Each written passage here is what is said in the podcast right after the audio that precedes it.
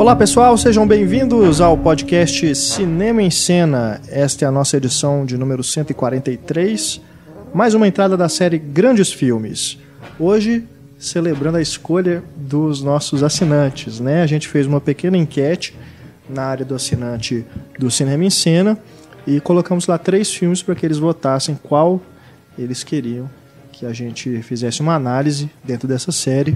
Primeiramente, né? Teve até um leitor que disse isso, que ele queria que a gente falasse sobre os três, né? Eram Tubarão, Casablanca e Acossado. E a gente falou, não, claro, né? Vamos falar do vencedor primeiro, mas os outros não estão eliminados. Mas para frente a gente fala deles. E o vencedor foi Tubarão de Steven Spielberg, que a gente fala sobre ele é, aí pouco depois do aniversário de 40 anos, né? Ele foi lançado originalmente no dia 20 de junho de 1975, completando então 40 anos, um filme que já está disponível em Blu-ray, se eu não me engano passou inclusive com cópia no cinema, né, nesse projeto da Cinemark. É, eu tive a oportunidade de vê-lo no cinema na Mostra de São Paulo, é uma cópia 4K maravilhosa. Então, um filme super conhecido, né, que teve continuações, inclusive, a gente fala rapidamente delas aqui no finalzinho do programa, só para fazer o registro. Mas aqui no nosso podcast a gente vai fazer uma análise, né? vamos concentrar nossos comentários no filme original do Steven Spielberg. Eu, Renato Silveira, aqui acompanhado de Antônio Tinoco. Olá. E Estefânia Amaral. Ei. Da equipe Cinema em Cena. Ana Lúcia Andrade. Olá professora de cinema da Escola de Belas Artes da UFMG, mais uma vez conosco. Muito obrigado. Eu agradeço. Depois de um longo inverno, né? É. e também retornando de um inverno mais longo ainda. Mais ameno, talvez. é. Mais quente. Mais quente, né? René França, que é coordenador, René? Isso. Coordenador do curso de cinema do Instituto Federal de Goiás e que também escreve para o site Pílula Pop e já esteve aqui conosco em outras ocasiões. Inclusive, René esteve conosco no primeiro podcast Grandes Diretores Isso. sobre o Spielberg. É, Ele que é um especialista em Spielberg. Agora vamos falar só do Tubarão. Que, aliás, foi o meu diretor no trabalho final de Autores e Estilos da Ana Lúcia. Ah! Tudo interligado. É. Bom, antes de a gente começar, só lembrando aqui o nosso e-mail para você que quiser entrar em contato, mandar inclusive sugestões de filmes para essa série, também de diretores, é só escrever para cinema@cinemaencena.com.br. Você também pode usar os comentários na página do podcast, lembrando que essa parte dos comentários agora é exclusiva dos assinantes. Então, se você não é assinante, aproveite essa chance, né? Aproveite a oportunidade. Vá até lá o link no Cinema em Cena, escolha um plano para se tornar colaborador do site e manter o Cinema em Cena no ar, incluindo os podcasts. Também temos nossas redes sociais: Instagram, Facebook e o Twitter para você interagir com a equipe do Cinema em Cena. Começando então, nosso debate sobre Tubarão, esse filme lançado em 20 de junho de 1975, dirigido por Steven Spielberg, baseado no livro de Peter Benkley. Alguém teve algum contato com o livro? Não. Alguém sabe se teve muita alteração em relação à história, para o filme? Eu sei que o livro é mais sombrio, né? Pelo que eu li. Parece que o o Hooper, né, que é o personagem do Richard Dreyfuss, ele tem um caso com a esposa do Brody. É, é mesmo? É, e eles meio que se, se brigam ao longo da história, assim. E, e o final do o final assim, a morte do tubarão, é, na verdade não dá para falar, mas é um pouco mais anticlímax, digamos assim, Sei. né? Então tem essas diferenças, assim, mas a principal que eu achei mais interessante é essa, da, do Hooper brigando com o Brody. Tem, é mais sombrio, Caramba. tem um, um, atrito maior entre eles. Parece que tinham mais personagens também, muitas histórias paralelas. Eu vi os roteiristas no Making Off comentando isso, que eles reduziram para aqueles três personagens. Aham para poder focar mais na, na, caça ao tubarão. É, o Spielberg, quando leu, falou que torceu pro tubarão, né? Porque é, o pessoal era ruim. muito antipático, né, galera do, dos personagens, né? Então ele ficou torcendo pro tubarão. o autor do livro é um dos roteiristas, inclusive. Ele, e o outro é o Carl Gottlieb. Gottlieb. Tá no filme, inclusive, né? É. Ele é o jornalista Sim. lá. Sim. Bom, fala, né, como a gente fez nos outros podcasts essa série. Vamos falar um pouquinho do elenco antes da gente entrar na análise é, do filme propriamente dita. Temos o Roy Scheider no papel principal do chefe Brody, que é um recém-chegado policial, né? Tá ali, ele vem de Nova York, está assumindo ali o departamento de polícia na cidade de Costeira, onde acontecem os eventos do filme.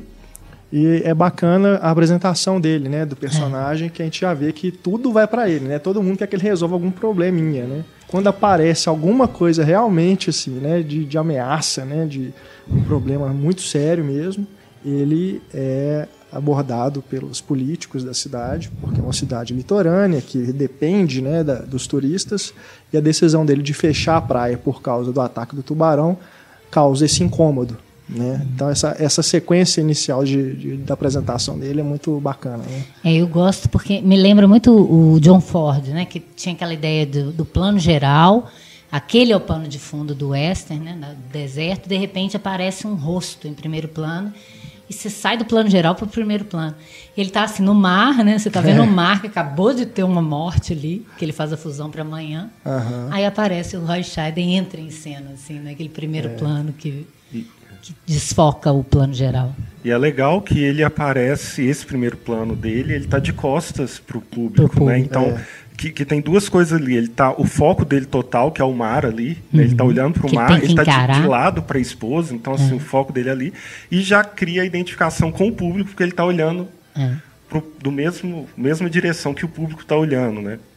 E é muito legal, assim, é, é uma coisa que a gente vai falar ao longo do programa, o tanto que eu acho que ajuda a funcionar toda a história do filme. É como que o Spielberg é muito econômico na forma como ele vai apresentando tudo de maneira bem objetiva, com os planos, e em seguida é, ele já mostra que é um personagem que é cauteloso, porque ele fala que o menino estava no balanço, o balanço é perigoso, então você já vê que é uma pessoa que é preocupada.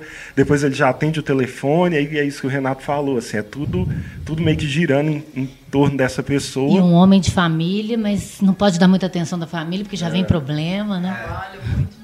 Os, já vem os, a marca do o filho se machuca, né? Com sangue na mão, já é. vem um, um, indício ali do que está por vir. O... Isso, isso do John Ford é interessante, porque acho que o Spielberg viu várias vezes o rastro de ódio antes de fazer o Tubarão, né? Meio que a ideia do, do Orson, Welles quando no tempo das diligências. Uhum. O Roy Scheider, que já era um ator, tinha feito Operação França, né? não é. Jazz. É. Não, não, não, The Jazz é depois. Ele, ele não é galã, né? Ele... Mas eu gosto dele, eu acho que ele funciona bem naquela época, uhum. assim, como herói, assim. É, é uma época, inclusive, né? A gente já falou muito sobre essa era nova da Hollywood. nova Hollywood, que não tinha essa preocupação de colocar um rosto bonito para ser protagonista e chamar a bilheteria, né? Uhum. Eram realmente atores bons. O estúdio queria o Charlton Heston. É, isso que eu ia falar. É, é. E o Silver queria alguém desconhecido é. para se identificar com o público, O Charlton né? Heston ninguém vai se identificar, né? É, é o Moisés. Vai né? achar que ele está em perigo também em momento nenhum, né? Nunca. O Charlton Heston vai dar um murro no tubarão. Né? matar. Mas se a gente for pegar os três atores principais do filme, né, nenhum deles tem esse perfil de atrair público pela beleza, né? Eu gosto muito do Robert Shaw também. O Robert Shaw, que né, é fantástico, e foi, foi o último filme dele? Não, ele, ele, foi, ele morreu filmes, três anos né? depois, né? É, ele fez o Golpe de Mestre, esse filme, é. mais um outro filme assim famoso, e ficou Morreu marcado novo, por esses né? filmes, né? Morreu muito novo. E o Richard Dreyfuss, que ele é a versão, o alter ego do Spielberg ali, né? Que ele é, sempre é o alter ego do Spielberg. Parece com ele. E ele dá o é, dentro de, daqueles personagens tão duros, e ele acaba sendo uma coisa mais leve ali, né? É verdade. É, tem até uma cena que, é, que mostra bem assim o quanto que esse é o personagem leve quando tá o Chef Brody. Como chama o personagem do Richard Jeff? Cooper. Cooper. Eles estão num barco à noite conversando, ele tá comendo pretzels, assim, é. lá, de boa, e o, o Brody tá de costas, o Brody vira, ele tá com uma garrafa de vinho que ele tá bebendo, aquela tensão, e o outro é o, o tranquilo, assim, ele é. tá, tá de boa. Tá e ele é bacana, porque ele vê, ele, ele aparece logo depois, né, da, daquela mulher xingar o, o o Brody, uhum. e ele chega lá na casa dele com o vinho, né? Tipo assim, ele é. sacou que o cara tá mal, né? É. E ele é o gente boa que foi lá dar uma força. Eu trouxe um vinho branco e um tinto, não sei qual que você gosta, na dúvida, né? Vamos beber os dois. E dizem que o Dreyfus recusou três vezes o papel, né? É. E que ele era uma pessoa que andava a procura sempre de emprego em Hollywood, mas o Tubarão ele recusou. Acho que uhum. o, o agente dele que insistiu assim, uhum. para ele dar uma chance, porque é uma coisa que vai passar sempre aqui, é, é uma geração que não está querendo fazer produções muito comerciais, né? Uhum. Eles estão ali com uma discussão política de toda a contracultura da nova Hollywood. E aí esse é quando você pega o roteiro é um filme Bzão de ação de gênero típico de Hollywood, né? Uhum. E aí eles é, temiam é, que o tubarão fosse mais ali, né? importante né? do que eles, né? Como é, personagens, é, o que acaba não acontecendo. É verdade. E dizem, não exatamente por causa da, do livro ou do, do roteiro em si, mas no processo de filmagem, essa relação entre os personagens ficou tão interessante, foi construída até por eles pela, pelos atores, três atores, mas o Spielberg totalmente aberto ao que eles uhum. iam fazer, porque com os problemas que o, o tubarão mecânico vai dando, Sim. Eles vão ter muito tempo para ensaiar, para rever, para criar diálogos. Me parece que toda aquela cena da comparação das cicatrizes surgiu um desses momentos. Assim, que é bem legal, né? Que é muito legal. Você começa a entender melhor os personagens. Uhum. Look at that. It's a bull shark. It scraped me when I was taking samples. I got something for you. That's the thresher. You see that? Chief Thresher's tail. Thresher? It's a shark. You want a drink? Drink your leg? I'll drink to your leg. Okay, so we drink our legs. É, tem uma cena também do Brody com o filhinho, né? Que o filhinho fica imitando tudo que ele faz na mesa de jantar. É. Que ele conta que aquilo também foi surgiu ali uhum. no set, não estava no roteiro nem nada. Que ele, ele percebeu que o menino estava imitando ele e foi chamou o Spielberg. E aí ele falou assim: não, vamos, vamos fazer uma cena. E para a trajetória aproveitar do herói é muito legal no filme, porque Sim. é o momento em que ele está cedendo a tudo que, que em volta, a pressão política está em torno porque assim, assim que ele sabe do acidente, ele já compra placa, já manda fazer as coisas e o prefeito barra. É. E aí quando aquela mulher culpa ele, né, e tudo, ele tá lá assim, tipo assim, aí aquele menino seguindo é uma coisa pro personagem, tipo assim, gente, que exemplo que eu estou dando, né? Para essa geração que vai seguir. Que policial é esse que não cuida do todo? Isso é bem legal no filme. Verdade. Porque ele é o único herói que realmente está se preocupando ali, a não ser consigo mesmo. Bom, eu estava é, vendo também um dos documentários que tem no Blu-ray, em que o Richard Dreyfuss conta que ele e o Robert Shaw, eles tinham aqueles atritos dos personagens também entre eles no é. set. então é algo que também eles levaram para os personagens, né? Porque o Robert Shaw faz o Quint, né? Que é um dos personagens mais famosos do, do Tubarão. E também a apresentação dele é muito boa, é né? Muito legal. Que o pessoal tá lá na delegacia, acho que é o tribunal, sei lá, uma coisa da cidade. Uma assembleia da comunidade. É, né? todo mundo discutindo o que vai ser feito, vai fechar a praia, se não vai, tudo. E de repente ele vem com a unha no quadro negro, né? E tem um tubarão desenhado no é. quadro, né? Ele passa assim a unha. E aí, no meio da multidão, a câmera vai chegando para. Ele vai Exato. isolando ele da multidão. É muito é. legal. E, e, é isso do, dessa Nossa, economia do Spielberg. Ele, ele, apresenta o personagem como desagradável desde o início, porque esse barulho é. de quadro, mas ao mesmo tempo necessário, né? Assim, aquele mal, mal necessário. necessário. que você vai ter ali. Porque é, um, é no momento em que o conselho está em que tá todo mundo contra fechar a praia. E aí ele faz até um plano de conjunto de todo mundo olhando pro Brody, que tá sozinho no plano, no contraplano, é. ele totalmente encurralado ali. E aí vem esse incômodo que vai vai salvá-lo ali da situação, que vai apresentar uma Você já vê que ele é foda, solução, né? né? Que ele é. vai dar um jeito. É.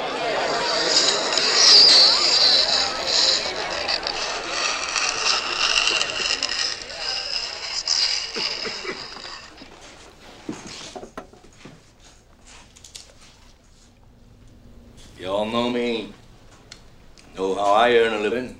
I'll catch this bird for you, but it ain't gonna be easy. It's bad fish. Not like going down the pond chasing bluegills or tommy cats. Ele ia ser apresentado assistindo Mob Dick no ah. cinema, assim. Era uma ideia, assim, que ele até ah. passando o filme lá vendo. E parece muito com ele mesmo, a vibe do Mob Dick. Né? Com é. o personagem dele. Ele vendo e fala assim, tive uma ideia. É, isso. Junta as coisas. É, assim. Pega uma vara de pescar. Eu vi uma, uma análise nesse, no livro do Como a Geração Sexo, Drogas rock, e Rock and Roll Salvou Hollywood, né? Que eles falam que, de certo modo, o Shaw é o representar a direita, uhum. o, o, Richard Dreyfuss à esquerda, o oceanógrafo, né? e ele o, o centro, a polícia que fica ali no meio, tentando administrar os dois. É, o Brody, né? Que é, é que, que eles, até nesse livro mesmo, eles discutem isso. É o momento da queda, que está começando a, a queda da contracultura, né? Que você vai uhum. para um processo é, de que a, que a direita retorna também, né? Que vai vai desencadear nos IUPs nos anos 80, né, e o conservadorismo americano. E aí o, o, filme conseguiu pegar bem isso, assim, esse momento de transição em que quem vai destruir e quem vai ser o herói que vai matar o tubarão é o cidadão comum, assim, não é nem o herói da contracultura, nem o, é. o reacionário, é o, é o cara comum ali, é a classe média comum. Né? Eu vi que tem no, no, no, DVD também tem cenas excluídas e mais de uma com o Quint. Tinha inclusive um ajudante dele, que parece que foi no filme mesmo ele aparece só uma ponta, assim, mas teria um papel maior. Mas é um personagem que dispensa, né? Essas, o que está no filme é o essencial, né? É. Não precisa mais que aquilo. Não mas precisa. seria até um excesso mesmo, ainda bem que ficou de fora. Porque depois que ele é apresentado nessa cena, ele só vai voltar bem mais pra frente, né? Na hora realmente que eles decidem, assim, não, vamos pagar o que ele tá querendo e caçar Antes esse tubarão. Antes disso, tem uma cena que ele aparece rindo, assim, passa é. pelo barco, rindo, tipo assim, você tá vendo? Vocês se fuderam. Não quiseram me é ajuda. Verdade, é Ai, ai. Bom, faltou falar só da Lorraine Gary, que faz a esposa do chefe Brody, que a gente estava até dando uma olhada aqui, parece que ela é filha, ela é mulher, esposa. mulher, né? De alguém de um dos do executivos do estúdio. E ela está nas continuações. é uma atriz que realmente não foi, né? Não, não nome ligado ao tubarão. Uma carreira fora do tubarão, mas tem aí essa particularidade de estar ligada à franquia como um todo. Bom, então vamos lá. Falando agora mais com detalhes sobre algumas sequências, né? Como o filme, do filme. Começando pela sequência inicial, que Vamos é famosíssima, né? Contextualizar um pouco o, o, que estava a carreira do Spielberg ali na época. Sim, sim. E que, sim. Né, e que levou à produção do filme. Sim, assim. claro. É, porque o, o, o, Spielberg tinha feito já o Louco Escapada, que foi bem de crítica, é, encurralado para TV. Pra TV, mas até no Brasil mesmo foi lançado nos cinemas. É. Né? É, e uh, foi bem de críticas, mas não foi um sucesso de público. Né? E o que, que se contam nos reportagens e livros históricos sobre esse momento da contracultura no, no cinema americano dos anos 70 é que Spielberg era meio um peixe fora d'água dentro dessa turma, né? É, ele não estava preocupado com cinema de autor. Novela vaga. Ele vinha da TV, né? É, produção política, né? Eles dizem que ele era o único do grupo lá que encontrava Coppola, Scorsese, De Palma, e o Spielberg era o único que discutia bilheteria. E não usava drogas. É, não usava drogas. E, é, mas ele, com o contato com eles, ele também começou a ter essa ideia de, de uma produção autoral, política, né? E, e ter essa preocupação com isso.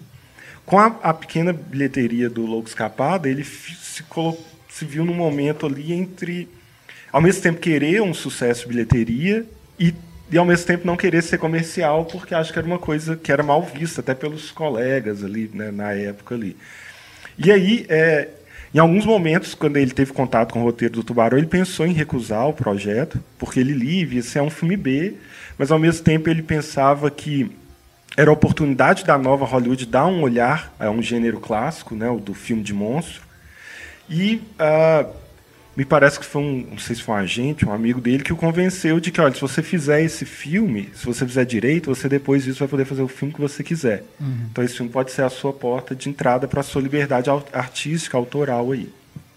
E uma das coisas que ele que ele brigou foi primeiro para não ser uma grande estrela, o personagem principal, porque ele queria trazer essas coisas do homem comum, e filmar em mar aberto que vai acabar sendo um grande problema dele, é, mas que nessa problema. época a ideia do ambiente, né, do cenário realístico, estava muito ligado à, à ideia das coisas serem incríveis, né? Por isso que o Coppola vai lá para as Filipinas fazer o Apocalipse Sinal, o Comboio do Medo, que o Friedland vai também passar vários problemas que uhum. ele não quis filmar nos Estados Unidos, né? quis filmar no, nos, nos locais mesmo em que a história se passava. E aí o Spielberg vai em busca desse realismo. E é exatamente a questão do realismo que vai dar, trazer o grande problema para ele, porque o tubarão vai ser falso. E aí ele vai ter uma série de problemas que se tornaram lendários aí do tubarão não funcionar, né, o tubarão mecânico. Tem a história de que o George Lucas e o John Milius teriam até ajudado a quebrar a, o tubarão durante a, as filmagens lá. Eles foram lá visitar o Spielberg e ficaram brincando, mexendo na boca do tubarão, Poxa. e aí ele estragou ali, eles saíram correndo. Pra não... Preso, né? É, é, não sei a cabeça de qual. Um deles colocou a cabeça e o Spielberg foi mexer no, no controle lá para ele fechar na cabeça e o negócio Puxa estragou. Assim. é, e que a, a, essa preocupação do Spielberg com isso é que vai é, de querer evitar essa falsidade que teria tirado o tubarão de boa parte do filme. Aí tem duas versões. É, tem uma versão do produtor Rob Cohen, que foi a Vera Fields, Fields ah, que é a montadora, montadora, que até ganhou o Oscar. Verna. É, Verna, né? É, que ela teria teria sido ela na sala de edição que tomou a decisão de tirar as imagens do, do tubarão mecânico e aí criou todo esse suspense do filme. Tem uma outra versão que é das equipes de produção mesmo, acho que é o Michael Chapman que, que fazia a câmera no filme, que diz que o Spielberg tomou essa decisão já durante as filmagens. Então uhum. são as duas versões contraditórias de quem que teve a ideia de mostrar mais o ponto de vista do tubarão uhum. enquanto ele não, não aparecia, né? É, e outras ideias são muito legais que, que ele resolve visualmente quando ele joga usa o barril para representar o tubarão uhum. ou o pier flutuando, né? Ele usa aquilo que está ligado ao tubarão, é. sobrevoando no, o mar, dá a forma dele, né? boiando no mar, para para mostrar o que ele não, não tinha como mostrar, né? É, o que aparece o tubarão, eu acho que convence. Né? Mesmo uhum. a gente sabendo hoje Tem uma que parte só que, é um boneco. que você vê que é um bonecão mesmo. Quando ele entra de lado assim no barco, você vê a, uma, você vê até a armação por dentro é. quadrada dele. Mas é muito rápido. Tem uma parte na boca, assim, também. É, parece que tá meio. É, mas é muito tá rápido, solto, né? E assim. como tá no meio da tensão do filme, talvez não. Só é. agora a gente fica voltando e vendo. Já a hora que, o, que ele pega o Quint, né? Aquilo é. É tudo que ele resolve na montagem, uhum, claro. Uhum. Mas é absolutamente verossímil, né? É. E os outros momentos também. A primeira hora que ele aparece, né? Que é a hora que ele tá com o menininho na praia, que a gente só vê ele rodando assim. Uhum aquilo também é muito realista, né? É. Parece que realmente um, um, um tubarão que está ali.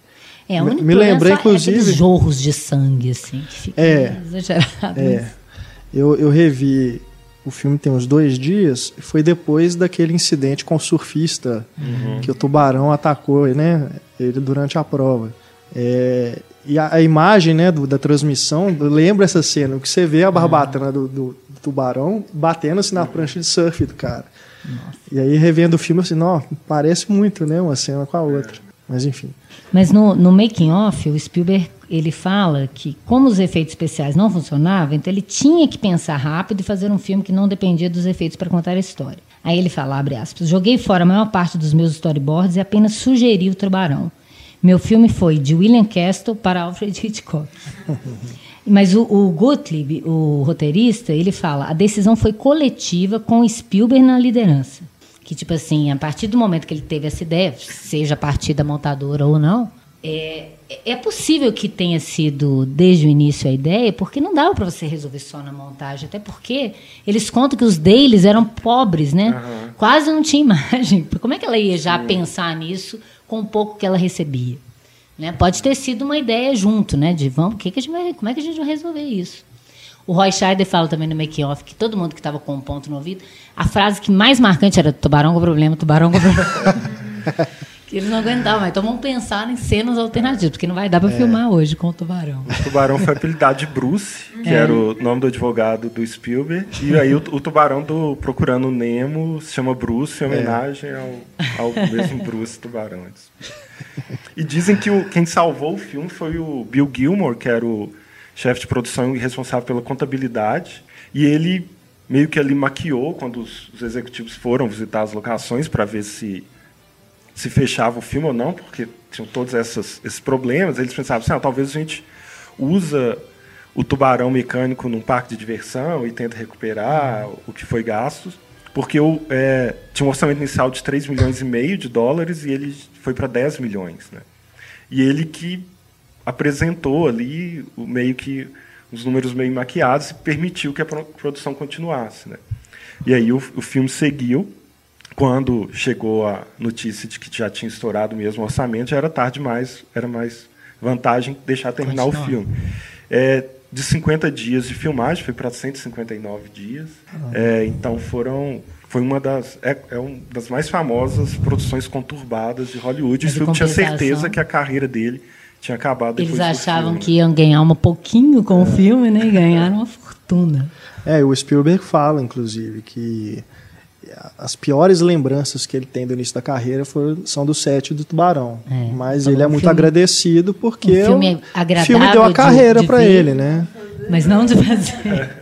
É, se não fosse, não passasse por isso tudo, é. né? Agora outra pessoa talvez que salvou não se, se tornasse o, o diretor que, que foi, que uhum. se tornou, né? Não viesse a fazer os filmes que vieram na sequência. Além desse cara aí que você está falando que salvou, o cara que maquiou o orçamento, o John Williams também, né? Se a gente ah, for pensar, porque. Claro. Muito também. Tem essas sacadas visuais que substituem o tubarão, a boia e tudo, a barbatana, enfim, né?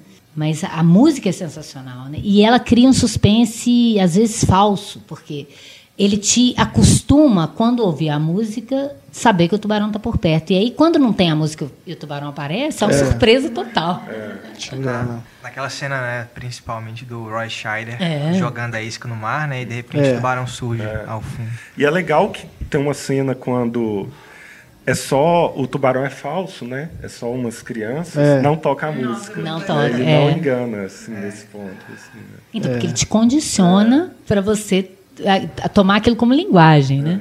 Aliás, o som é importante desde o início, né? No preto já começa os primeiros acordes, o ruidinho do mar. Você já está ambientado, não é impressionante, só pelo som no filme, né? Antes é. de aparecer qualquer imagem, só com os créditos. Sim. Até a câmera subjetiva do uhum. tubarão, né? que é outra sacada boa também, é. para não mostrar ele. E é engraçado que a Ana falou que o Spielberg não usava drogas e tal. Aquela cena inicial bem, bem, parece que é bem um na grupo praia. hippie, né, na praia ali. É, ele frequentava ah, é. esses grupos é. e tal, né? Mas eles dizem que ele não era muito afoito. E a, e a, primeira vítima do tubarão é justamente uma das integrantes, né, que tira a roupa e tal, vai nadar nua, hum. né? É que daí vem as acusações de que o filme seria conservador nesse sentido, de é, o tubarão punição, né? está ali para fazer uma limpa Aquilo ali, gente, é para né? adolescente. Não, é, eu tava, tava pensando Imagina sobre isso. Moralista Jason. Assim. É, eu, eu acho que dizer tudo questão de ponto de vista, porque essa cena mesmo, né, inicial, da, da menina, né, que é atacada, a primeira vítima, você pode interpretar que tem um monstro ali, que na verdade está ali para acabar com algo bom e inocente. As pessoas estão ali né, se divertindo, namorando e tal. Não necessariamente ele está mostrando que estão fazendo algo despudorado em nada. Uhum. Então, um monstro pode servir como isso, né? É a ameaça que está ali para acabar com, com essa diversão, né? Também tem essa versão que está acabando com os pecadores, né? Mas e a criança que morre? Pois é.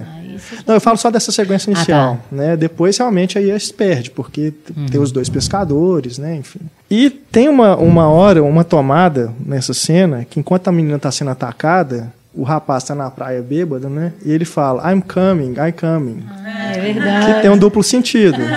que na legenda tá, eu estou indo, eu estou indo, é, mas... Em inglês. Na gíria, né, significa eu estou gozando. Uhum. Ou seja, o prazer de ver uma violência, ainda por cima contra uma mulher. Porque o Spielberg também é acusado de ser misógino, né? Não só nesse filme, mas em outros também. De ele não, não ter personagens femininas fortes, tudo que é uma grande bobagem, né? Se a gente é. for analisar, a gente vai encontrar vários. Mas, enfim, tudo questão de ponto de vista, né? Você faz a leitura que. Mas tem convier. essa coisa erótica, né? Tem uma coisa, tem essa coisa da, de ser uma praia, são jovens, música, vida, né? Ali e que vai é, é aquilo que o Pudovkin falava você vai matar alguém você mostra muito viva antes para dar o choque então você tem aquela ideia de vida de harmonia na praia tranquilo né e, e isso vai ser quebrado e tem essa coisa erótica também para adolescente né porque esse ponto de vista do tubarão das pernas né que você não vê direito a mulher parece uma Barbie né não, não tem é. ela não tem órgão sexual e aí aquele tubarão que vai chegando e aí corta e você não sabe o que, que ele está fazendo lá embaixo. como se estivesse bulinando ela, né? Assim. É. E ela vai para lá e para cá gritando. Você só vai saber que se trata de uma morte depois, quando você vê os pedaços da moça. E quando o Richard Dreyfuss descreve na biópsia dela, né? A O autópsia. que restou, né, dela. É. Numa caixinha. Aquilo é assim. terrível, porque ele começa a descrever que a pele saiu e tal. Você vai imaginando só coisas horríveis. É, isso é outro detalhe também, que ele não mostra demais, né? Uhum. É, nesse começo, vai mostrar o braço dela, né? No meio de Não, cabelo meio e mostra um siri. monte de coisas. E caranguejo, mais nada. É, E e você depois, na autópsia, também ele levanta né, um pedaço do, do De braço, braço. dela. E depois vai ter o, aquele pescador É. com o olho, né? É, bem Hitchcock. O livro também que o Brody lê, né? Que ele vai É. lá sobre o tubarão. É, mostrando as- é verdade. Que é a coisa real. É, a Fotos coisa de real, né? pessoas que foram atacadas, né? atacados, é. Tipo, Você Uhum. não, tem, não tinha ideia que um tubarão pode fazer de verdade, tá? É. É, ideia, gente, né? porque até 1975 o tubarão era só um bicho. Ele virou um monstro depois desse filme. né? É verdade. É, essa sequência inicial, eu acho. Eu sou fascinado com ela. assim, eu acho que só É ela é genial. uma aula de cinema, porque são cinco minutos em que ele praticamente faz um curto, tem início, meio e fim, Uhum. apresentação de personagem, intriga, resolução da intriga, pista falsa. Então, assim, ele vai a câmera ali passando, mostrando. né, ele ele nos, nos mostra o ambiente, onde que as pessoas estão inseridas, mostra um olhando para o outro, aí eles saem correndo. Para a gente já se identificar com eles, ele coloca um traveling se movendo junto, a gente já está correndo junto com aquelas pessoas, pra, porque ele tem que a gente se importe com eles rapidamente ali. A menina entra, o mar está ali calmo, mas o filme chama Tubarão, você já está esperando É. vai acontecer alguma coisa. O cara fica na beira da praia, cria aquela pista falsa que a qualquer momento ele pode salvá-la, tanto que mostra ela nadando, mostra ele deitado ali. E é curioso que ele. É, a câmera está só observando, assim, ela está sempre distante dos dois. O único ponto de vista subjetivo vai ser exatamente o do tubarão, de baixo, porque é o único personagem que importa ser apresentado mesmo para a gente ali, que é o que a gente vai continuar acompanhando depois. Né? Isso que a Ana falou, assim, a imagem do ponto subje- subjetivo do tubarão, ela é muito atraente, é muito bonita, assim, a menina nadando, a- o contraluz ali, né, aquele azulado. A gente quer chegar perto junto com o tubarão, né? E a câmera vai acompanhando, a gente já está ali assumindo o papel de tubarão também, né? E aí ela começa a ser atacada, ele dá de novo a pista falsa de que o cara vai tentar levantar, ele cai É. bêbado de novo. E aí resolve a situação, você já apresentou todo o perigo que é o tubarão, é, apresentou a, a principal dica, que é o, o- a imagem subjetiva, que a gente vai precisar dela para o resto do filme todo para acompanhar, e resolve uma historinha ali de início, meio e fim, nesses poucos minutos. Né? E ele faz isso muito rápido, muito bem. E você já tá, você quer ver o resto do filme a partir dali. Né? Por isso que eu falo que, que antes dessa sequência, a dos créditos já é fundamental. É ali que é apresentado, entre aspas, o tubarão. Os acordes, a câmera subjetiva, a visão debaixo d'água, que tem uma criatura ali dentro, que a princípio são os nossos olhos, né? Porque você não sabe que bicho é que, que é aquilo. Então, quando aparece a menina e vem os primeiros acordes com o ponto de vista de baixo, você já sabe que tem um personagem ali, embora você não tenha visto nada. E o suspense é criado por causa disso. A gente sabe da existência do tubarão, né? Depois o Brody ele vai conhecendo, ele vai descobrindo ainda, mas tem aquela confusão com o legista, né? Que fala que não, que ele é um acidente de barco e tal, mas a gente sabe de, com certeza que é um tubarão e tal. Então a gente já sabe que as pessoas ali no mar, né? Que o Spielberg vai mostrando uma a uma estão em potencial perigo, né?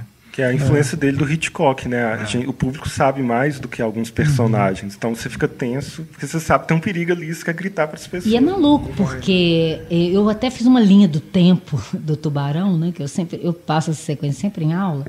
E eu cronometro o, o tempo de que ele aparece, na verdade, não dá nem dois minutos, entre barbatanas e sombras e reflexos e tal.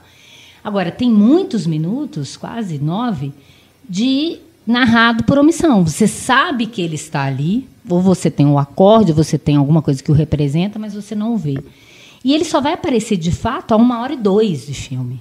Quer dizer, né? É. E mesmo assim, antes Primeira disso, hora que você vê o só rosto vê a dele. barbatana. É, quando ele sai com a boca para fora, a primeira vez, antes dessa do, do Roy Scheider. É, Quando ele puxa o sujeito perto do filho dele lá. sim, sim. É, E aquela, aquela cena também, o menino, o menino tá do lado, ele é o filho do protagonista. Aham. Você já tá preocupado com qualquer um que põe o pé na água, você já grita para sair dali. É. Mas é o filho do herói, né? Que é mais terrível ainda. E aquela câmera, ele olhando para a câmera e os tubarão passando do lado dele, assim, é terrível aquilo. Né? É. Você vê esse monstro, pelo olhar do menino. É. Muito legal. Tem até uma, uma cena engraçada antes, né, que ele fala para os meninos saírem do, do barco, né, que está lá para, preso lá no, no pier. E a mãe fala: Não, mas eles estão não estão na água, eles estão no barco. Aí ela olha o livro, tem a ilustração do tubarão atacando o barco. Aí na hora ela fala: Sai da água! Não, seu pai! E é impressionante como ai, ele vai ai. construindo isso aos poucos. Né? Primeiro, essa sensação de que tem alguma coisa ali. Por fim, qual, como eu falei, qualquer um que põe o pé na água, você já fica tenso. E ele tem mania, ele faz isso, de botar planos, detalhes. Ou então uhum. planos que ele não sei alguns ângulos que ele consegue, que fica sempre uma pessoa e o mar ao fundo, que, parecendo que vai igual um filme de terror que vai aparecer alguma coisa ali naquele espaço da fotografia, da composição que está ali guardado para ele. É, o, o, o, mar no filme ele é sempre um elemento perigoso não só pelo tubarão, mas também pelos tubarões, entre aspas, que são os políticos, né? Aquelas, é. Aquele plano de sequência Sim, na balsa. Os toda, caçadores de recompensa. O, os políticos todos encurralam o Brody lá para que não, ele tem que deixar a, a praia aberta e tal, e é tudo ali. Não é por acaso que tá aquela cena. Aquela ponte mar, né? giratória. Né? É. Porque eles estão numa ponte, numa coisa giratória. Acho que é tipo uma balsa. Uma, uma balsa, balsa que ele põe o carro vai rodando, é, e aí você é. vai vendo o mar rodando é. em torno dele. E é muito interessante como que ele coloca o Brody do lado esquerdo do quadro, todo mundo em volta dele, e aí quando ele vai Acuado. aceitando, as pessoas vão diminuindo, e até que sobra só o é. Brody e o prefeito perto da câmera, que é tipo assim, não, ele aceitou. É, ele foi devorado aqui por, por é, nós. Assim, ali né? você realmente questiona quem que é o vilão do é. filme, de fato. É. Porque o tubarão tá ali, é um bicho. É. Tá... O, função o dele é essa. fala isso. Ele come, é. dorme, morre e nada, ele não faz nada. Que o é. tubarão de verdade é um político. Que é a tá discussão servindo os turistas de banquete lá. A discussão política que né, o Spielberg conseguiu colocar ali para não ser exatamente de apolítico, porque não é por acaso que o grande momento ali é o 4 de julho, né? É o dia é. da independência dos Estados Unidos. E o que, que o prefeito, que é a autoridade, está fazendo? Está mandando todo mundo para o mar. Ele até chega assim, entra na água, gente, que está todo mundo é. com medo, né? Que é, é os, o, o, governo, o Estado, igual fez com a guerra do Vietnã. Vão fingir que está tudo bem. Vão mandar todo mundo para a morte. E vão fingir que está tudo bem. Em nome do lucro e do que foi. É, tá isso é bem, bem legal né? no filme. Né? Eu é. achei que isso estava mais sutil, mas eu revendo agora, isso é, é. bem escancarado. É bem escancarado. É legal que o político usa um terno, mais de uma vez, cheio de âncora, né? Um terno azul, assim, bem de brega Sailor mesmo. Adoro aquele terno. Aquele ator é ótimo. É, é o Murray Hamilton, né? É. É, e é bom também que ele tira logo, né, a, essa função do Brody de ficar segurando aquilo, porque no primeiro ataque no, na praia, no menininho, todo mundo testemunha aquilo. Né? Então não fica uma coisa assim, só eu tô sabendo que tem alguma coisa aqui. Lógico que depois ele vai receber o tapa na cara da mãe do menino, né? É. Que ela descobre que ele já sabia antes. Mas aí já, já afasta essa imagem de que ele né, tá sabendo de alguma Mas pra coisa. gente já está garantido, porque assim que ele sabe, ele já sai tomando providências. É. Né? O cara que barra ele. É. Então, quando ele toma o tapa, a gente acha extremamente injusto, porque a gente sabe que quem merecia era o político, Exato. não ele. É aquele tapa ele levou 17 vezes na filmagem. Foram 17 takes, ele só apanhando, o óculos dele caía, assim. Isso, isso é até curioso mesmo, que eu tava vendo no, nesse documentário que eu vi do, no Blu-ray, o Tubarão Ainda Funciona, a atriz que faz a mãe, ela conta que os fãs do filme iam lá e pediam para ela dar tapa na cara deles. E eles iam lá e pediam, cara. Até que chegou um ponto que ela falou assim: não, parou, não vou mais fazer isso. É Porque ela era, ela era de lá da cidade mesmo, ela não era uma atriz profissional. Eles contrataram ela lá na hora para fazer é esse papel. É curioso o jeito que o menino, é, a morte do menino é mostrada também, né? Porque todo mundo vai para tá na água, Aí rola o acidente, a galera vai saindo da água e a, e a mãe procurando, cadê o menino? Aí volta só a, só a, a, a boia, né? Não mostra nada, assim. É. Não tem o menino, a ausência do menino. É, tem muita coisa que, que vira símbolo, né? Assim, da morte. É, essa boia é o menino morto que você vai ver. É até melhor do que você ver uma é. criança estraçalhada.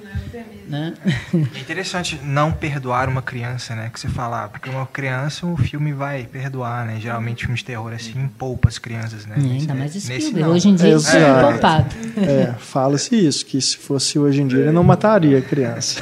Não, ele nunca ia fazer aquela cena que os, os meninos fingindo com a barbatana, É. quando eles levantam, um monte de policial pontando a arma pra ele. É verdade. Essa, essa sequência toda desse ataque no, dos meninos, ela, ela é muito legal. Primeiro que assim, é um tanto de personagem que fica aparecendo o tempo todo, e ele resolve com a cor. Ele põe a boia do menino é amarelo e o chapéu da mãe do menino é amarelo, pra gente lembrar, essa é a mãe daquele É. menino, é por isso que ela tá procurando ele ali, né? Então ele resolve isso visualmente. E também como que ele vai enganando a gente o tempo todo, né? A gente está na mesma visão ali do Brody, toda hora entra alguém na frente, É o ele Pedro fica fazendo Lobo. pro lado, a gente fica fazendo pro, de um lado pro outro também. É. É de onde vem o Bad, Bad Hat Harry. Harry, que é do produtor do Brian Singer, né? Que é um, um dos diálogos É. dessa cena. Verdade. Aí tem a menina gritando, é o namorado que tá, tá carregando ela, É. e você acha que é o tubarão que tá atacando.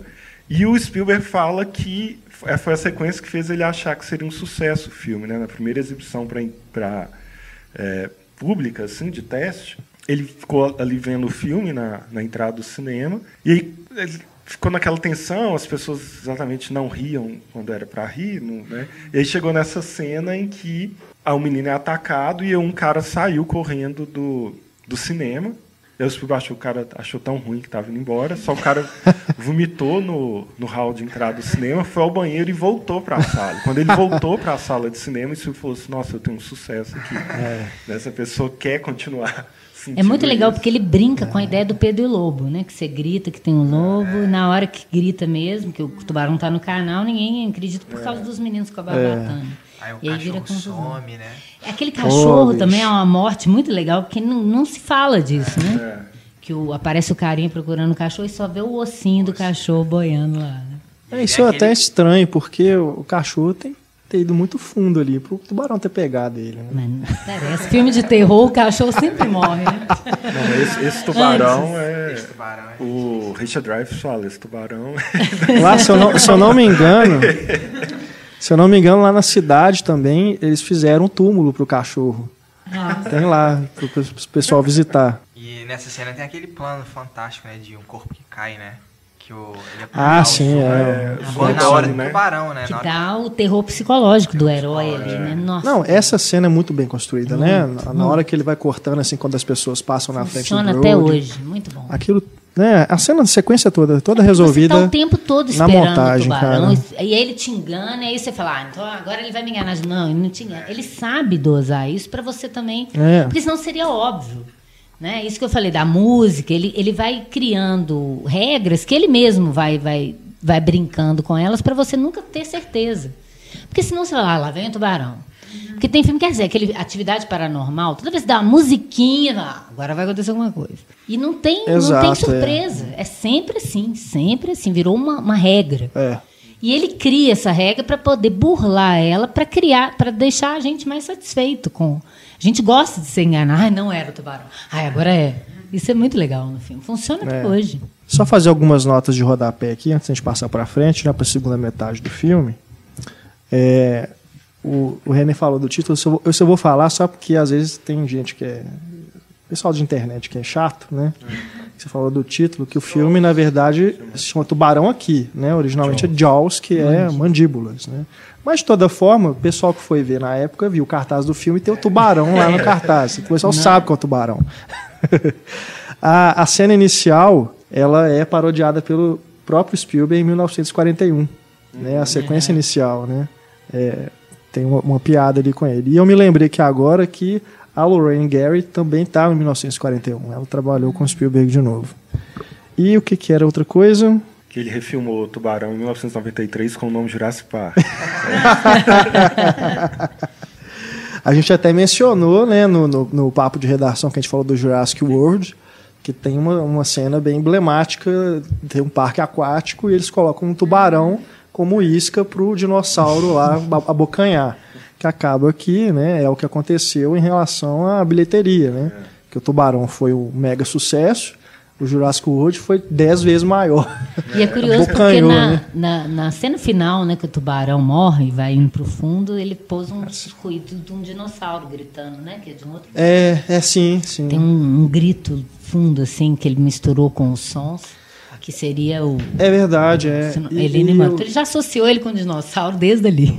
eu já vi também comparação com o final do Encurralado, né? A hora que o caminhão cai no uhum. barranco lá. É, é, o mesmo som, ele usou é o mesmo, mesmo som, som, não é isso? É, ah, ele então é quis é usar o mesmo som. É. Que é de um filme de besão de dinossauro.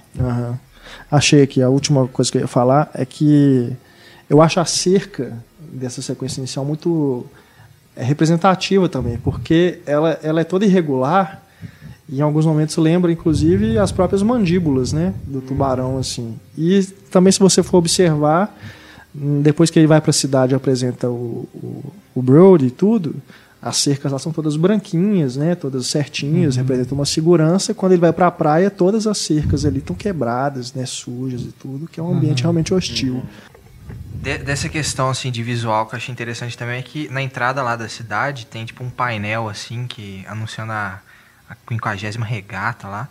E aí é tipo uma, uma, mulher nadando, né? E depois até estou. picham o, o cartaz é. com a barbatana. Help, chá. É, mas, mas antes mesmo já o, tem um barco à vela no fundo, né? Que ah, mostra só o é. triângulozinho assim do barco à vela já. Lembra a barbatana. Lembra a barbatana. Né? Bom, o que a Ana falou né, de ficar repetitivo, eu acho que inclusive foi uma preocupação do, do roteiro, porque o filme é, é claramente dividido, né? Depois que acontece aquele, o ataque que eles vão contratar o Quint, aí vira um filme de caça mesmo hum, no mar. Né? Moby Dick, sei lá. Porque senão ia ficar só naquilo mesmo, né? É. Ia, ia chegar um momento que não ia ter mais para onde ir. E aí realmente vira uma outra coisa, é. né? A, a, a, cena em que eles vão contratar o Quint eu uso toda a aula que eu vou mostrar enquadramento, uhum. porque da é muito mandíbula. legal como é, também da mandíbula, mas também a relação entre eles, uhum. assim, como que tá é, né? É, o Cooper e o Brody o tempo todo assim enquadrados juntos, é o outro enquadrado separado. Aí como eles quando eles dependem dele, ele sobe a escada e ele está em cima na posição superior, eles estão embaixo porque eles ainda dependem dele. Ele está sempre sendo dividido no quadro, até que quando eles eles eles começam a ser enquadrados mais próximos, ainda ele é dividido, e eles só vão ser, se não me engano, realmente enquadrados igualmente, os três juntos, depois da lá no barco, em que eles ficam bêbados, mostram a cicatriz, conversam, eles vão sentar juntos. Assim, mas como que o tempo todo o Spielberg vai trabalhando enquadramento para a gente, também visualmente ou inconscientemente, tentar ir percebendo isso. Né? E como que. Ah, Uh, o prefeito ele sempre aparece dividindo é. os personagens no enquadramento. Assim. Então, é, o, o Brody e o Cooper estão ali discutindo se aquele tubarão que foi, foi, foi pego é, é o verdadeiro ou não.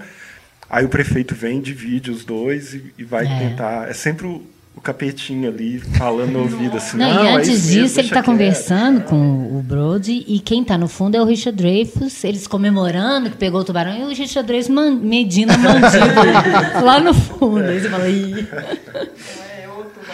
Ai, ai, ele é ótimo, cara. Né, os três, os três personagens são muito bons. E aí vira mesmo, até a música modifica, ela vira uma música de aventura, é. de aventura marítima, né? Vamos para a jornada. Mudou que, que é, é, algo que às vezes as pessoas lembram só do tema principal do Tubarão, mas a uhum. trilha toda é muito, é muito né, muito cuidadosa é. e ela é bem complexa, se você muito for pensar. Muito para o tipo de filme, né? Que o tema momento. principal são só duas notas, né? Que vai repetindo cres... uhum. na tensão crescente ali. Mas depois, é, em que ele vai em momentos embaixo da água, assim, tem, você vê que tem uma, uma variação de notas, uhum. assim, e fica uma coisa tem uma harpa mais melódica, é. que combina também com essa ideia Sim. de fundo do mar. E tem uma coisa, é porque é meio marcha a também a música do Tubarão, né? Que ela vai num crescendo tom, tom, tom, tom. E o, o, o, o Brody, toda vez que ele está em ação, você tem uma marcha dele, que não é de Tubarão. Que é uma coisa marcha mesmo, né? Uhum. marcial mesmo, né? De, temos que fazer algo agora, rápido. Que é bem... dá essa urgência da uhum. coisa. Antes que mais alguém morra. É. Aí a hora que eles estão no barco ali, realmente, né, tem sequências é, uma atrás da outra, né, que, que são memoráveis. A primeira, o primeiro momento que o anzol é fisgado, né, E que aí ele vai mostrando o Quint devagarzinho, É. né? Colocando o o cinto. molinete ali no cinto e tudo. Até que ele chama o pessoal assim, ó, segura aqui agora, vai puxar forte. Ele É. cria muito bem isso. Até a hora que o, o a cena que o Antônio falou que o- ele joga a comida e o tubarão aparece ali, aí ele sai em silêncio. Ele podia ter berrado, gente, tubarão, não. Ele sai, chega, é bem efeito, né? Ele chega, olha pro chão e fala, acho que você vai precisar de um barco maior. Slow ahead. I can go slow ahead. Come on down and chum some of this shit.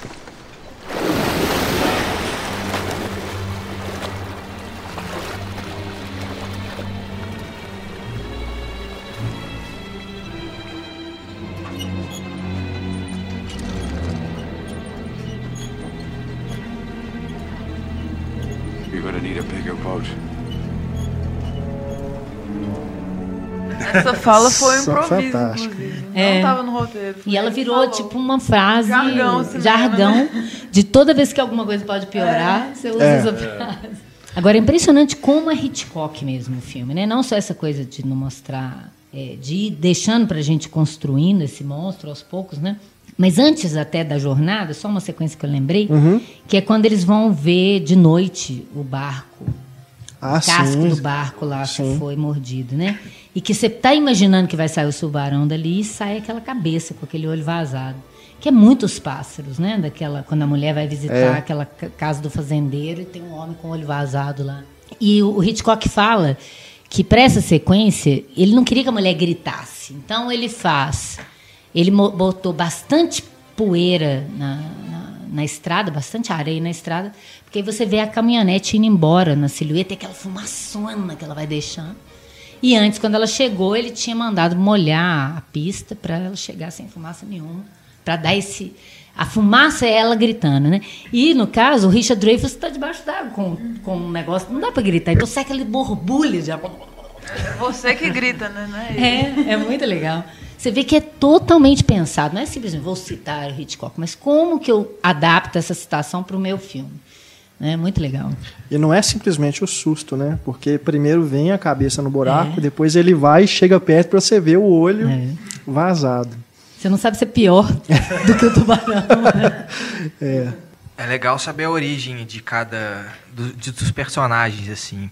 O, a, a esposa do Brody fala no momento que ele é, ele parece que ele é meio traumatizado Ele, é assim. hidrofó- ele tem hidrofobia. É, que ele né? fica dentro do carro quando tá na balsa, né? É. pare- Então é meio interessante, assim, ver ele meio que enfrentando, assim, o, o medo mais Sim. profundo dele, né? É. Encarando aquele ali pela Porque o que vez. acontece? O político que tem que agir em nome da coletividade, ele só toma decisão porque ele fala: meu filho também estava na água. É bem americano isso, né? Enquanto o meu tá na, Demais. o meu não está na reta, eu não tô nem aí, mas o meu está na reta, então eu me importo.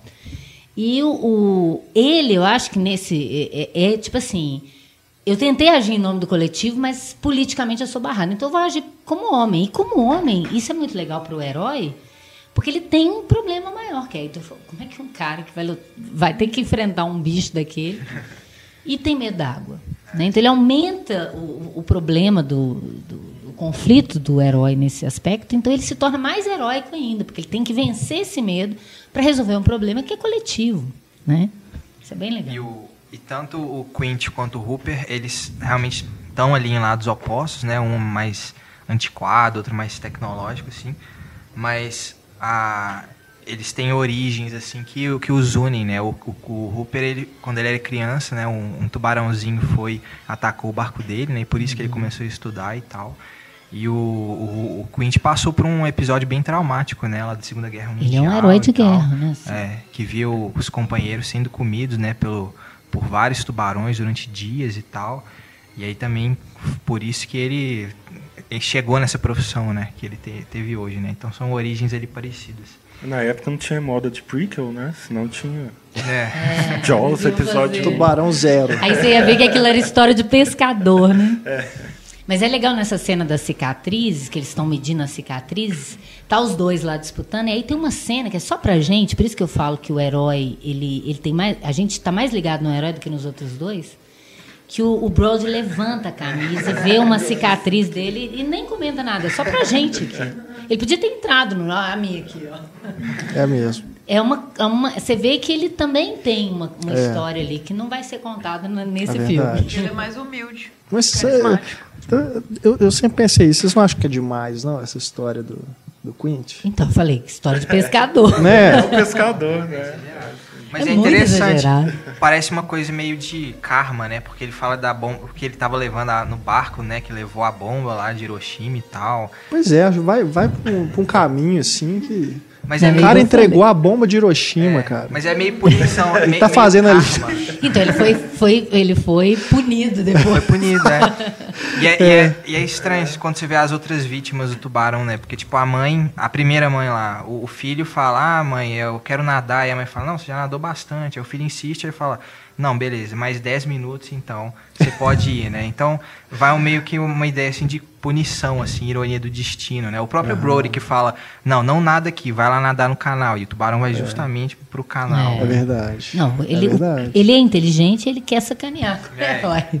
E eu acho que tem uma coisa do. Né, o, a situação ali com o prefeito é resolvida, porque ele, né, uhum. ele cede aos apelos, mas você ainda precisa mais ou menos dessa figura para bater de frente ou para é. ser algum tipo de problema. De oposição. Que vai ser o Quint em alto mar. Tanto que ele vai quebrar o rádio, né? E ele vai. é aquela assim, quem, quem tá, é mais perigoso? Essa ele pessoa de comigo motor, ou aquele. O cara querendo matar todo é. mundo. Você fala, o que, que é isso? O cara enlouqueceu total. Mas é aquilo também. Altura, né? é, eu falo também porque assim. É, vem a referência da Segunda Guerra, né? O Spielberg, né? Judeu, tudo, aquela coisa, aquele trauma sei se foi inserido ali com algum outro objetivo, mas enfim. Mas eu estava vendo nesse documentário, que eu estou citando de novo, né? De novo, está tá disponível no Blu-ray do filme. Chama-se O Tubarão Ainda Funciona. Nem é um bom documentário, não, mas tem essas curiosidades. É, eu digo que não é bom porque ele, o, a proposta do, do documentário é falar sobre o legado e a importância do tubarão. Aí os diretores que eles entrevistam, Kevin Smith, é, Eli Roth. É que faz o Tusk. E o Brian Singer, tudo bem? Né? O Brian Singer, inclusive, fala que todo filme dele ele dá um jeito de falar de tubarão, de alguma forma. Depois vou até rever, né? Procurando, além dessa referência da produtora dele. Mas o, e o filme é meio mal organizado, mas tem essas curiosidades. Eles falam que o, esse caso do USS Indianapolis, né? Que foi afundado pelos é, japoneses e tudo foi o navio que entregou a bomba, ninguém sabia da existência dele porque era uma coisa secreta mesmo. As Forças Armadas mantinham em segredo. E aí depois, ali perto do, da realização do filme, já tinha sido é, divulgado. Então, muita gente ficou sabendo através do filme. E, se eu não me engano, eu não sei qual deles ali que, que diz isso, não estou me lembrando agora. Mas diz que teve uma mãe que chegou para eles, acho que foi o Spielberg falou, que ela não sabia como que o filho dela tinha morrido até ela ver o filme. Porque ele morreu no naufrágio do navio. E aí conta né, essa história toda do, do tubarão e tudo.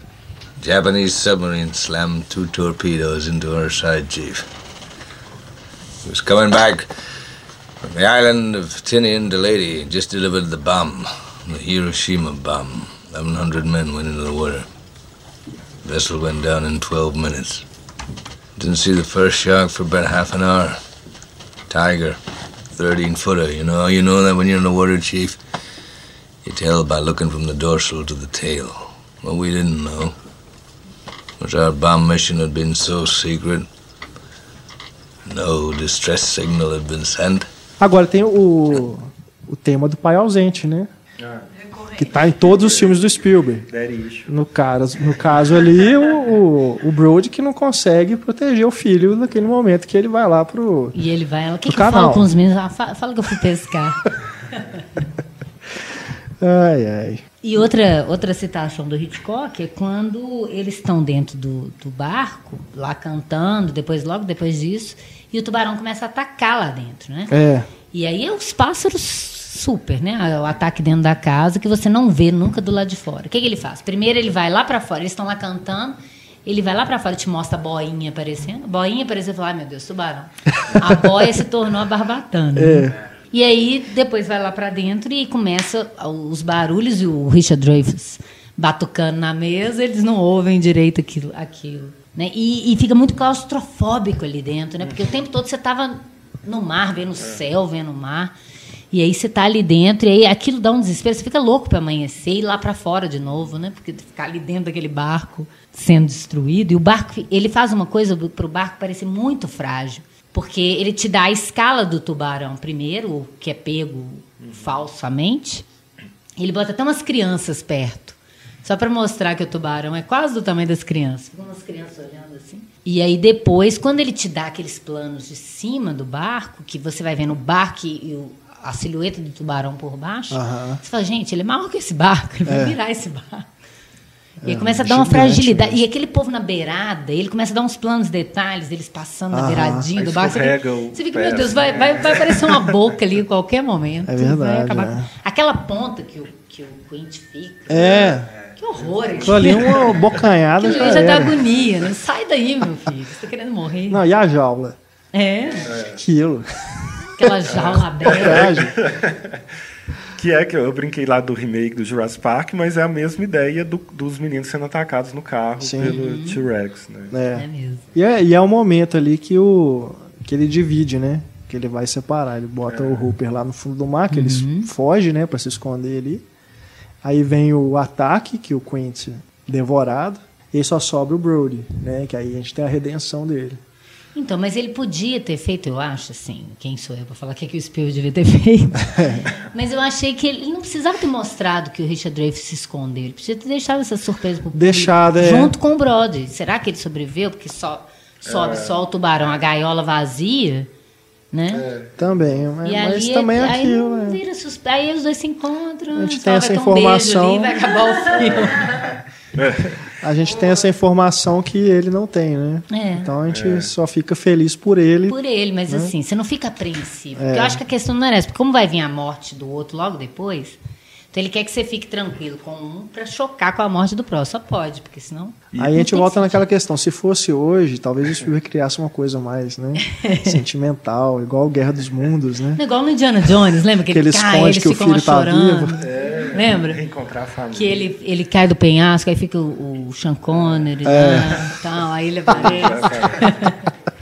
E ali é assim, a, a antiga geração é engolida pelo tubarão, É. o hippie fica de lado, Sai fora, consegue E- sair fora. e o cara comum é o herói, né? Ali, assim, ele... Oi, Mas eu tô lembrando que agora você tá falando das histórias, né? O, o Rupert também. Vocês falaram isso? Que ele, na hora que ele tá falando que ele tem uma cicatriz no coração, que a menina É a menina que magoa. quebrou o coração dele. ai, ai, e também tem, né? A gente tem esse relance aí de um passado dele. é. E, e aí ele tá ali quase inventando o que, que vai ser o cinema de ação e aventura a partir daquele momento, né? Nessa segunda É. metade do filme, com, com a música, com a trilha, com a montagem rápida, com tudo acontecendo, com as frases de efeito. O E ritmo, que- né? Atenção, para. E atenção, montagem para. paralela. tem que ser engraçado ao mesmo tempo, em que é tenso. E os personagens que eles eles são, eles apresentam uma certa humanidade até a resolução da situação. E depois eles fazem o- quando vão embora o, o- Richard Dreyfuss e o Roy Scheider, eles estão fazendo piadinha, vão nadando. E eu que Como tinha assim? medo do mar. É, não tem outro tubarão, eu ia, É. eu ia, eu ia ficar, eu ia ficar em cima da boia. Não, ele fala, em posição né? Nossa, fetal como que eu pude assim, ter sabe? medo do mar? Esperando alguém Ué, me resgatar. Você não continua. Era pra ele ter mais medo agora, né? Agora você tem motivo, né? Agora você tem. É, O tinham, é esse. tinham pegado o tubarão antes, né? Um outro, menor. Deve ter mais Isso ali. é muito legal, né? E- e- ele Morreu não- o cara que estava com vocês, né? Não, mas eu sou Independente. foda, eu sou foda. Mas eu acho que independente dessa estratégia para não mostrar ou não mostrar o tubarão, isso é muito legal, porque quando você- eu toda vez que entro no mar, mesmo, é claro que eu- a minha infância foi invadida pelo, pelo, pelo medo desse filme, mas você sabe que ali para baixo, que não- principalmente quando o mar é escuro, mar à noite, que você não vê o que está para baixo de você, e tem um monte de criatura viva ali te encostando, passando por você. Isso é um pouco assustador, eu acho, É, até hoje. E você, É tá, você, você É não mesmo. pode correr no mar, você não pode bater em nada no mar, né? Você tá totalmente E desprotegido. nadar é igual um sonho, quando você tenta correr É. e não sai do lugar, né? Você fica lento, né? Seus movimentos não são os mesmos. né? E é legal porque foi Complicado. feito pela Universal, que é o estúdio tradicional dos monstros de terror dos anos 30, né? Até eu acho, assim, eu nunca li isso, mas eu imagino que uma das referências seja um dos filmes da Universal, que é o Monstro da Lagoa Negra. Tem uma cena que a menina vai nadando na lagoa lá, e aí o, o monstro. Tem sempre a visão subjetiva do monstro, a perna dela, aí toca uma musiquinha. Parará, aí, aí vem o cara vestido de monstro, todo tosco, assim. Eles citam nesse livro o Monstro do Ártico, né? Que o, o Hawks. É, que Era um projeto do Hawks, né? depois o Carter tem. É. É. E, é, e, e tem essa, essa, essa. Além dessas, dessas referências aos, aos filmes antigos.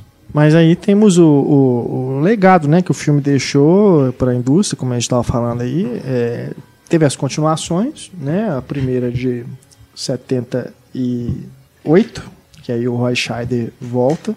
Ninguém aqui assistiu, tá? Então a gente não vai comentar sobre os filmes, só mesmo o registro. Ele acabou com medo do mar mesmo, né? É, Voltou, ele né? Pelo que eu li aqui da, da sinopse, a história é basicamente um repeteco, Ele né? mudou para Minas Gerais, ficou mais no, no meio da montanha, assim. Nem água estava bebendo. se Minas não tem mar, né, eu vou pro bar. aí depois o 3 é de 83, aí foi Jaws 3D, 3D, né? Que aí usou aquele efeito 3D do óculos polarizado, aquela coisa horrorosa. E tem o Dennis Quaid fazendo o papel do filho dele crescido, filho do Brody crescido. Que tá E de boa, não traumatizado. é. e aí o quarto que eu achei o mais curioso, que é considerado, claro, o pior de todos. Tem o, o- o Michael Caine no, no elenco, mas tem época de novo. Michael a- Caine não recusava trabalho. é, o Michael Caine já fez coisas, né, que é melhor esquecer. Mas tem a Lorraine Gary de novo. Ela se muda para as Bahamas e o tubarão vai atrás dela. Não mesmo, claro, né? Vai, que pode ser um, É da Era o neto daquele. Pode ser o traba- filho é, é, da mesma linhagem, né? Mas ela é perseguida de novo pelo tubarão. Ah, ah, eu tava vendo aqui, o 3 eles constroem um parque aquático e aí o tubarão começa a ameaçar, inclusive, os bichos do parque aquático. Meu Deus do céu. Tem que ver isso, cara. Eu- eu- eu- É, vai ter que. tem que ver, não. É, no mínimo faço curioso. questão. Eu queria, devia ter visto para esse podcast, mas faço questão. Uma pena não terem continuado, né? Pra gente ver o, o que aconteceu no De Volta pro Futuro 2, né? Ah, é, que no, tem Jaws. aquela piada, é. Piadinha clássica. Quando o Martin vai pro futuro, aí vem um tubarão gigante, assim, né? Um holográfico, Ah, pra tentar devorar ele. E É verdade. 23, né? Eu acho que tava. E aí a, a gente não viu, mas a- os comentários não são exatamente Não, elogiosos, né? do- Dizem que o segundo é o melhor que dá pra ver. Dá pra- Eu devo ter assistido na TV há muito tempo atrás, mas nem me lembro. que, que, que acabou assumindo esse caráter, me parece, de filme B mesmo, assim, É. que era originalmente. Aí é interessante que, com o sucesso do filme e tudo, o Spielberg não recebeu o reconhecimento de um grande diretor por causa disso, né? Foi muita gente colocou assim, ah, não, qualquer um faria esse filme, você estava no momento certo, na hora B. certa, né? E as, o fracasso das sequências é a prova de que, de É. que o diretor fez ser outro Se fosse filme. uma outra Não, pessoa, é né? muito bem dirigido, gente. Eu estava revendo, assim, a- como eu estava falando, toda a construção, as etapas, porque, como eu falei, pra gente hoje é um clichê, mas muitos dos clichês de filmes de terror vêm dali, que já vinha de Hitchcock, já vinha, né, mas, mas que ele aperfeiçoou. As informações do tubarão, como elas vão sendo dadas nessa, nesse mapa que eu fiz, cronometrando, né, ele fala que foi um ataque de tubarão, tipo, com quatro minutos. Com sete minutos aparece outra pista. Aí que mostra alguém que morreu. Aí ele mostra o livro. Para quem não sabe o que é um tubarão, ou não sabia até aquele momento, né? Que depois virou clichê. Então ele vai explicando, vai explicando, e vai só piorando. O menino morre, né? Já morreu uma menina, mas você não viu direito. Aí aquele menino, aquele banho de sangue, depois aquele cara que é engolido do lado do filho. Aí depois aquela. O, ca, o cara que é encontrado debaixo do barco que virou é o barco que estava cheio, que o Richard Dreyfuss fala, não vai sobrar ninguém desse barco vivo. é Não o sei mesmo se barco tem essa que relação. vira? acho. Eu não sei, porque não tem nenhuma marca assim que é. diz esse barco é esse, né? Porque é engraçado, porque parece uma piada que uhum. vai ser usada depois, que ele passa é. do lado e fala, ó, oh, não vai sobrar ninguém vivo desse barco. É, né? Aí você é. fala, ah, então vai ter isso, né? Eu até pensei, ele vai reencontrar esse cara debaixo d'água.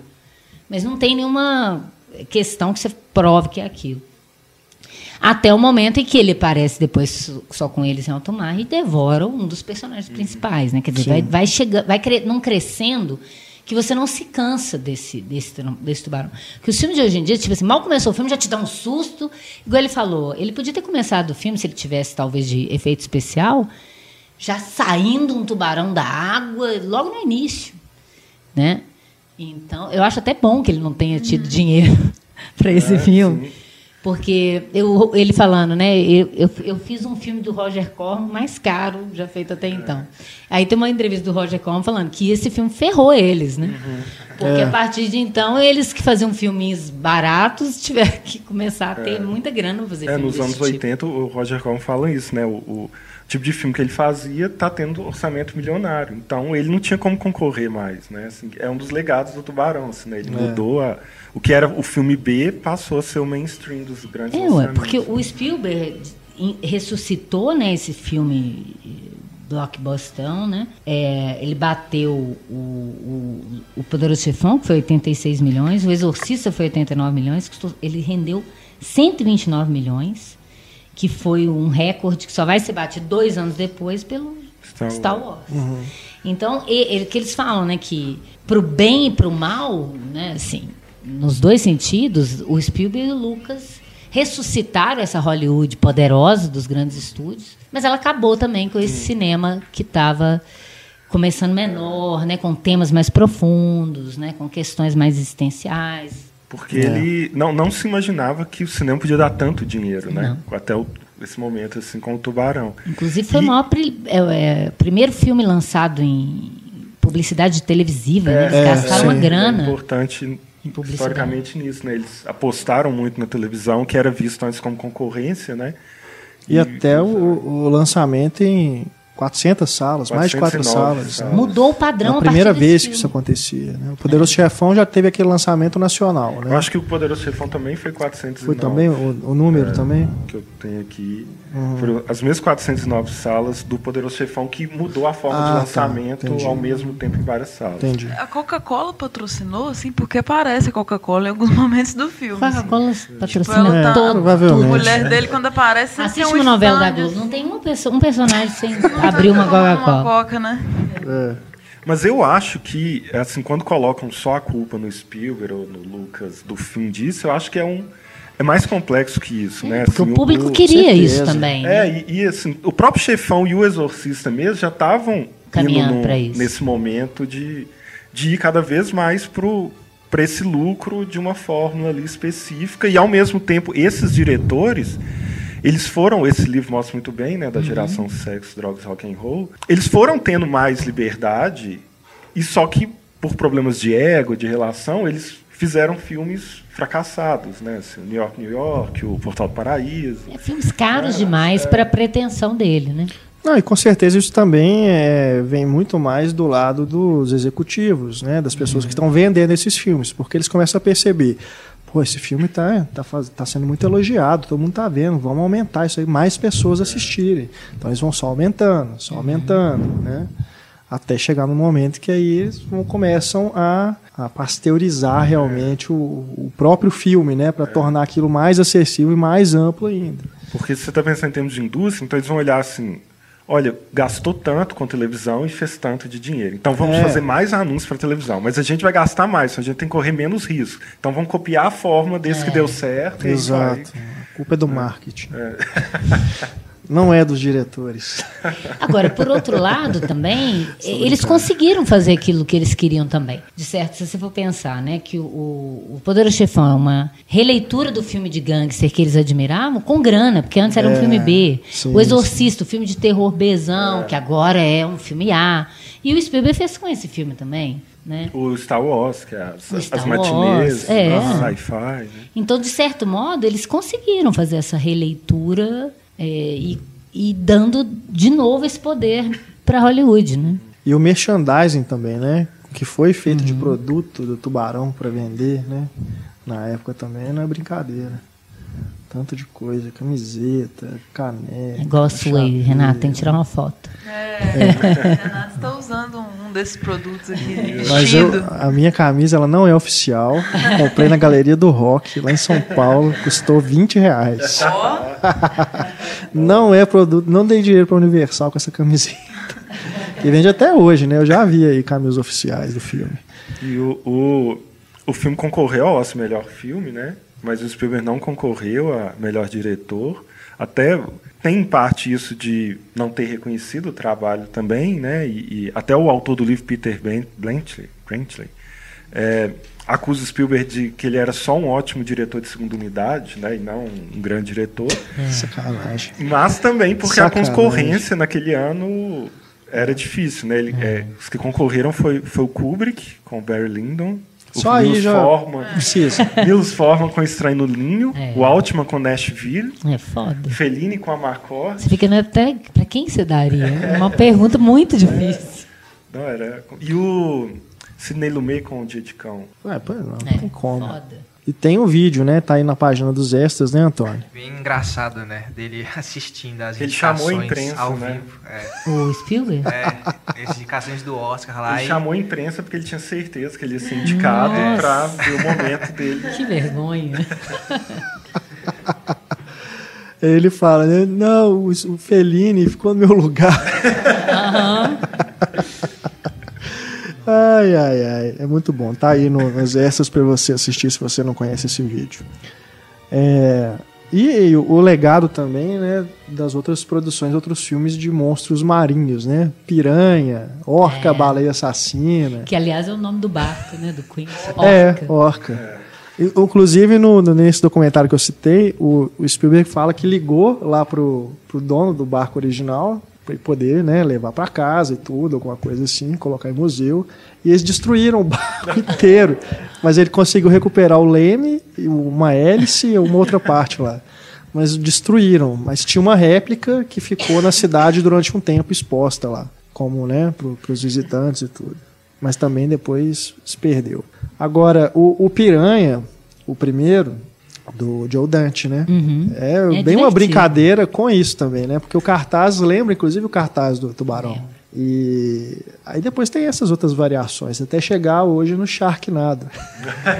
E o Piranha 2 foi o James Cameron. O Piranha 2 é do Cameron, verdade. Enfim, né? É realmente um filme que não só, né? Eu estou citando aqui esses filmes de monstro marinho, mas, né? Como o René falou, a, as fórmulas, né, as estratégias de narrativa que o Spielberg usa vão influenciar vários e vários, vários, vários outros filmes. E parece Até que, hoje. É, e parece que aproveitando também, né, do sucesso de Jurassic World e tal, o a, acho que algum estúdio vai fazer um outro filme de tubarão que aí dessa vez com o Eli Roth na direção. Tubarão é. gigante também, que eu não tô lembrado do nome, mas é tipo um tubarão meio que pré-histórico que é de quem Ah, já vi falar disso é. mesmo. E aí vai ser o Eli Roth na direção. Pra quê, né? Tem aquele com Samuel Jackson. Fundo do mar. É, fundo do mar. que tem os tubarões digitais, né? É. Aliás, tem, tem uma cena que é um tubarão de verdade, né? Que ele tá se debatendo lá com a grade. É. Aquele é um tubarão é, de verdade. Tem, tem até no final dos créditos o nome de dois diretores de cenas de tubarão ao vivo. Escrito lá, né? Que era do, do National Geographic. Que eles falam isso, quando você acua o tubarão, ele se debate igual um louco, né? Então eles prenderam ele uhum. lá, na, ele prendeu na parte da grade, e ele se debateu, aí o Spielberg porque ninguém acreditava no. no eu falei, ah, se eu ficar também só mostrando barbatana e tal, tem uma Não, hora é, que a gente precisa ver esse tubarão. É muito importante para criar essa verossimilhança. É, mesmo. a credibilidade mesmo da criatura. E o filme, assim, eu revi agora e continuou bom, assim, eu é. gosto claro, muito. Não. A primeira vez que eu vi, é. acho que eu tinha uns 13 anos, eu vi na televisão, a Globo tinha uma sessão da tarde no sábado, que era uhum. sessão de sábado, acho que chamava. E eu lembro de ver, assim, com intervalo, dublado, não na melhor das, uhum. das situações, e de ficar com as duas, os dois pés em cima do sofá sem coragem de colocar o pé no chão. Assim. Eu fiquei o filme todo assim, sabe, da, dessa tensão. É. E, e, dando aula eu mostro muito para muita gente que nunca viu. E mostra sempre essa sequência do ataque da boia do menino. E todo mundo assusta, se emociona, se ele, ele continua funcionando muito bem. Né? É, revendo agora, né, pro, pro podcast, eu continuei ficando tenso nessa sequência de ataque. É incrível. É. Você fica né? Você fica mais né, com, a, com a respiração, a, a, respiração parece que acompanha né, a cena. Eu tinha uma impressão de que ah, me dá medo só na hora. Depois, lembrando a história assim, ah, se eu visse hoje em dia, eu não ia ficar tensa de novo e tal. Mas revendo agora eu, e atentando para essa construção, né, é muito bem, bem, bem desenvolvido. Se esse roteiro teve tantas versões e foi mudando e, e modificando, eu acho que acabou tendo um, um, resultado final muito legal. Tem só uma frase do Spielberg que ele fala, para, parafraseando Truffaut, fazer um filme é como andar de diligência. No início você espera fazer uma viagem agradável. Depois de algum tempo você só está rezando para chegar logo. Tubarão foi assim. Excelente. É só umas curiosidades assim, é, que causou tanto furor e pânico, assim, todo mundo sabe disso, mas teve uns incidentes terríveis, tipo assim, pessoas com medo do mar aí matavam animais errados, tipo golfinhos, assim, animais ah. em extinção, pensando que era tubarão, sabe? Então coisas Falando, assim. Os monstros são outros, pois não é, são os bichos. Até aquela cena mesmo que ele vai tirando um monte de coisa, uma placa uh -huh, de carro, um é. lixo do tubarão. Aí você vê o fator humano ali, né? É, não, é que... a, a, a própria é. forma como eles saem para caçar, jogando coisa é. no mar, jogando bomba tipo, no mar. Como é que o bicho tá irritado? É assustador. Né? Os cachorros em cima da lancha, gente, coitados. É, é, tipo, mais violento levou o cachorro no meio do mar, o cachorro vai uhum. abocanhar o tubarão pra Porque como você não vê os ataques, aquilo, aqueles caçadores indo, aquilo é mais violento do que qualquer ataque Exatamente. que você tenha visto. É o, o a minha esse problema com o filme é mais no pro final, quando vai virando um heroísmo para é. isso, para matar o bicho, né? É. Que é muito bonito e tudo, mas tem essa questão. E o lado de alívio cômico do filme é muito legal. Porque tem esses sustos errados que você estava falando. Tem uns sustos nada a ver que acontece. Tipo assim, ele está na loja, ele derruba a lata de pincéis toda. É. Ele está lá estudando, a mulher dele chega, os dois assim, te morre de Não, rir. E a assim, hora né? que o que o menino chega, né, em casa com a mão com cortada, a mão também já é um indício. Fazendo uma né? brincadeira, que é o, que, o indício que, que o Antônio é, tinha falado também. Que vira... E o, aquele cachorro da família é o cachorro do Spielberg, é. que chama Elmer. É. é isso. Mas teve, eu estava vendo também que lá na cidade, né, é uma ilha, né, onde foi filmado é. o longa, Vineyard. Mata Vineyard. Isso teve depois, bem depois, teve um ataque de tubarão mesmo. Ocorreu. E Continuação que a cidade era mó, é, a cidade era super remota, começou a ser mó é. povoado, o pessoal é que conhecer lá. Ele escolheu essa locação porque parece que era era raso para o tubarão mecânico. Parecia fundo, mas era raso. E da onde você estava, não, não via direito a costa pela altura do mar, pela forma como o mar ficava. Você não via direito a costa, que era isso que ele queria, né? Se você, ele falava, se a qualquer momento alguém olhar e falar, volta lá para a praia, gente. Ele não queria que visse a praia para a gente ficar com essa sensação de perdido, de não ter para onde ir. Uhum. Você está à mercê do tubarão. É verdade. Um dos produtores, até nesse livro aí, fala que ele é filho de um produtor. O Zanuck. É, que ele ganhou com o tubarão mais dinheiro que o pai com a, é. carreira toda. Não, o Spielberg tinha, o Spielberg ele tinha 4% da bilheteria e ele ele lucrou 40 milhões de dólares. Você imagina esse cara que tinha tudo. Imagina, é, é, muito grande, a gente não consegue nem imaginar isso. E assim, do dia para a noite, você ganha isso. É. Não, é, de fato. E depois ele fez o contatos imediatos. Uhum. Né? Sim. Ah, tudo que você quiser fazer, eu faço. É. Né? Banco qualquer filme que você quiser. É. E tanto é que eu, eu até acho, eu, dos melhores filmes do Spielberg, Contatos Imediatos, você vê que é isso, né? O cara teve realmente a liberdade para fazer o filme do jeito que ele quis, né? E chamou o Richard Dreyfuss e chamou o protagonista. Né? Inclusive, no, no Tubarão, ele já dá uma... Tem a referência, né? Que ele vai fazer depois do Contatos Imediatos. Cai uma estrela. Que aparece a estrela cadente. Atrás do White vi isso também. ai, ai. Então é isso. Vamos finalizando aqui o nosso podcast, mais um podcast de grandes filmes. Agradecemos a presença de Stefânia e Antônio. Valeu. Ana Lúcia. Prazer estar de volta, mesmo e... de férias. e Renê França. Obrigado. sempre bom estar aqui. Obrigado a você pela audiência, deixando mais uma vez nosso e-mail de contato, cinema arroba, cinema, cinema arroba cinemaencena.com.br. Em 200 programas é a primeira vez que eu erro o e-mail. Olha só. Instagram, Instagram, Facebook, Twitter, enfim, procure o Cinema em Cena nas redes sociais, interaja com a gente e é isso. Um grande abraço para você, até mais, tchau.